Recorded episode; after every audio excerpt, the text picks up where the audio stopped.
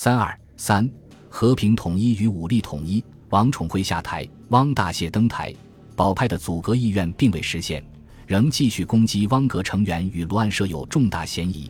继任阁员仍负先行派属，并未同时根据约法提交同意，因此即应另行改组，从速解决罗案。黎元洪曾有意请外交家顾维钧阻隔，但顾认为，根据宪法规定，内阁阁员负共同责任。因此，除非罗案得到澄清，他不可能担任政府职务。接着，吴景莲和王家湘已登门请顾阻隔，并表示了国会的支持，故同样予以拒绝。与此同时，因为保派对汪阁大加攻击，指汪大燮不安于位，通电声明，专为鲁案接收问题暂时担任，现决计辞职。十二月十一日，汪大燮辞职，改由王正廷代总理。这已经是黎元洪复职不到半年时间里的第四位总理了。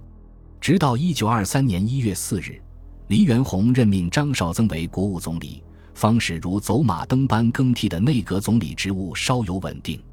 张绍曾是王宠惠内阁的陆军总长，早有一谋阁魁职位，以致吴佩孚曾告其宜专意维持不武，不可蹈干政之嫌，热衷阁魁，尚非其时，以远贤为要。吴还致电曹锟，告以唐绍仪阻隔不成，各萧小乃欲阻变相之堂阁，以张敬瑜为傀儡。张不察利害，冒昧谈官，率意于张为阻隔之先，以痛切阻止。如张不听，即通电与之断绝关系，以免外人目为直系政府也。但因为张绍曾接近保派，与曹锟是把兄弟，又与吴佩孚是儿女亲家。可为洛派接受，且与吴景莲早有沟通，故一时成为各方都能接受的人选，也成了黎元洪复职后经国会通过任命的唯一合法内阁总理。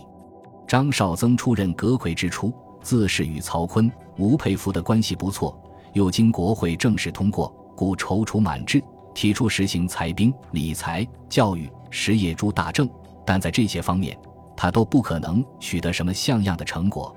而其提出实现和平统一、先统一后选举、先制宪后选举的主张，既与曹锟急于当总统的想法不合，也与吴佩孚的武力统一图谋相违。事实上，曹锟对张绍曾阻隔不甚赞成，亦不好明白反对；而吴佩孚则反对新阁，只是碍于种种因素，曹吴的犹豫和反对未公开表示而已。张绍曾不查上台不久，给予直系保。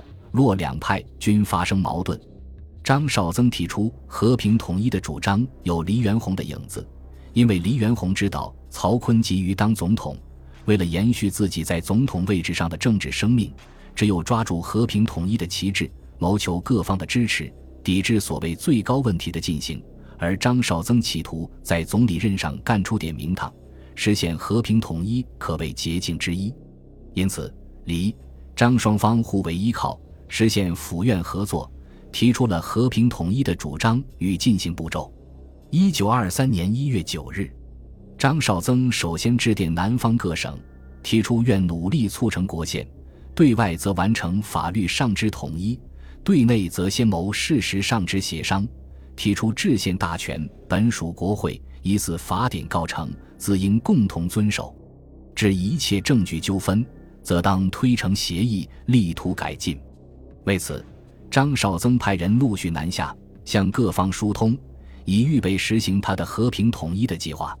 为了表示其诚意和善意，张还下令各军自守防地，袁敏直军暂停前进，妥为协商办理善后。派张世钊等赴沪与孙中山接洽，表示中央对于两广事项绝不过问，并不援助何方。至于实行和平统一的步骤，张绍曾主张召开国事协商会，解决一切问题，并有请孙吉所谓海内有力诸公到京去筹备，以便各项会议的组织召集和议案的起草都可以预先商议。张绍曾提出和平统一主张，吴佩孚系主张武力统一，当然冲突。其实军事实力完全握在吴手，张阁空洞，吴以为领命令之人而已，并不重视。吴不仅干涉江浙问题及湖南问题，对川对闽亦然。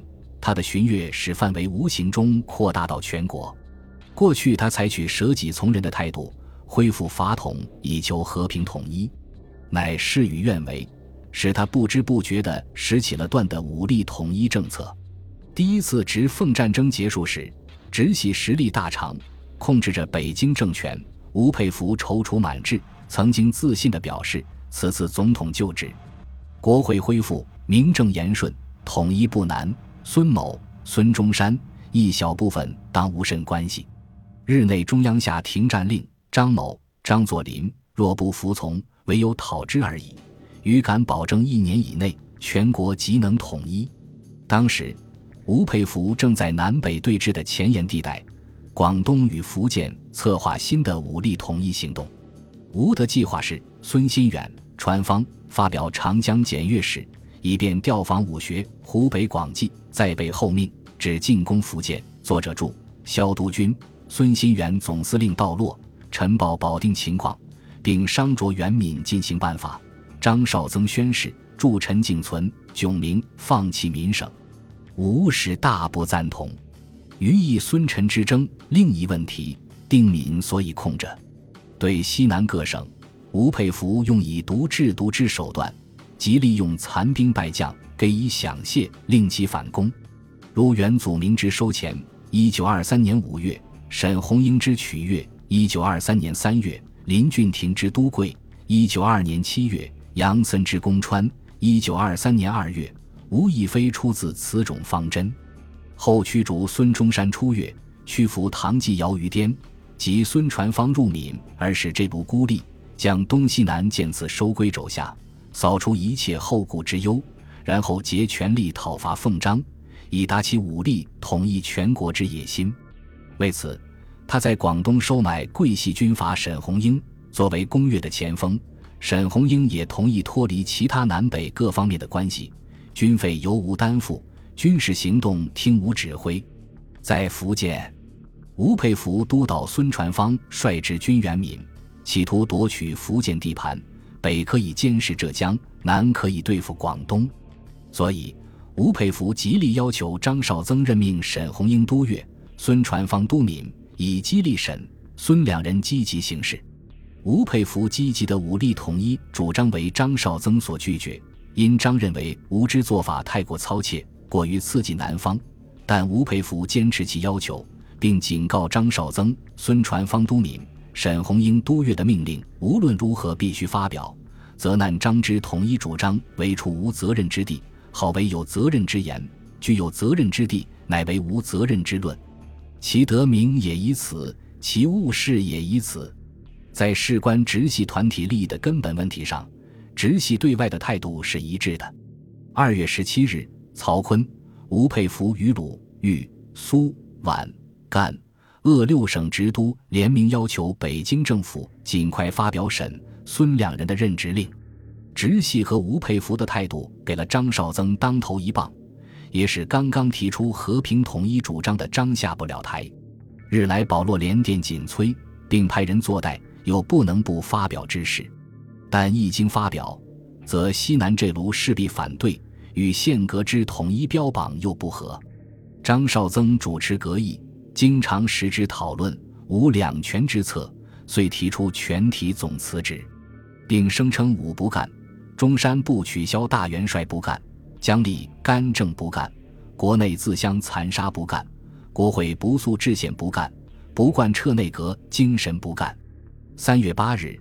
张绍曾向黎元洪提出内阁总辞职，表示受任之时，即宣以和平统一为直志，以促成宪法为指归，期以扫除以往之纠纷，企图未来之建设。但焉于两月，心长力短，事与愿违。子为才不足以己变，诚不足以感人。今日以来，月中有贱民窃位之行，各方呈枕戈待旦之兆，和平力破。调剂无方，唯有原立宪国之成立，全体引咎辞职。黎元洪此时需要借助张阁抵挡曹党，故不允其辞，并责其岂可因责言之来，遂另作洁身之计，敦促阁员即日逝世。黎元洪的挽留不过是表面文章，张阁留任的关键仍在直系的态度。经过多次往还交涉，在吴佩孚的压力下，张绍曾最终屈服于直系的武力，同意发表沈鸿英、孙传芳的任职令。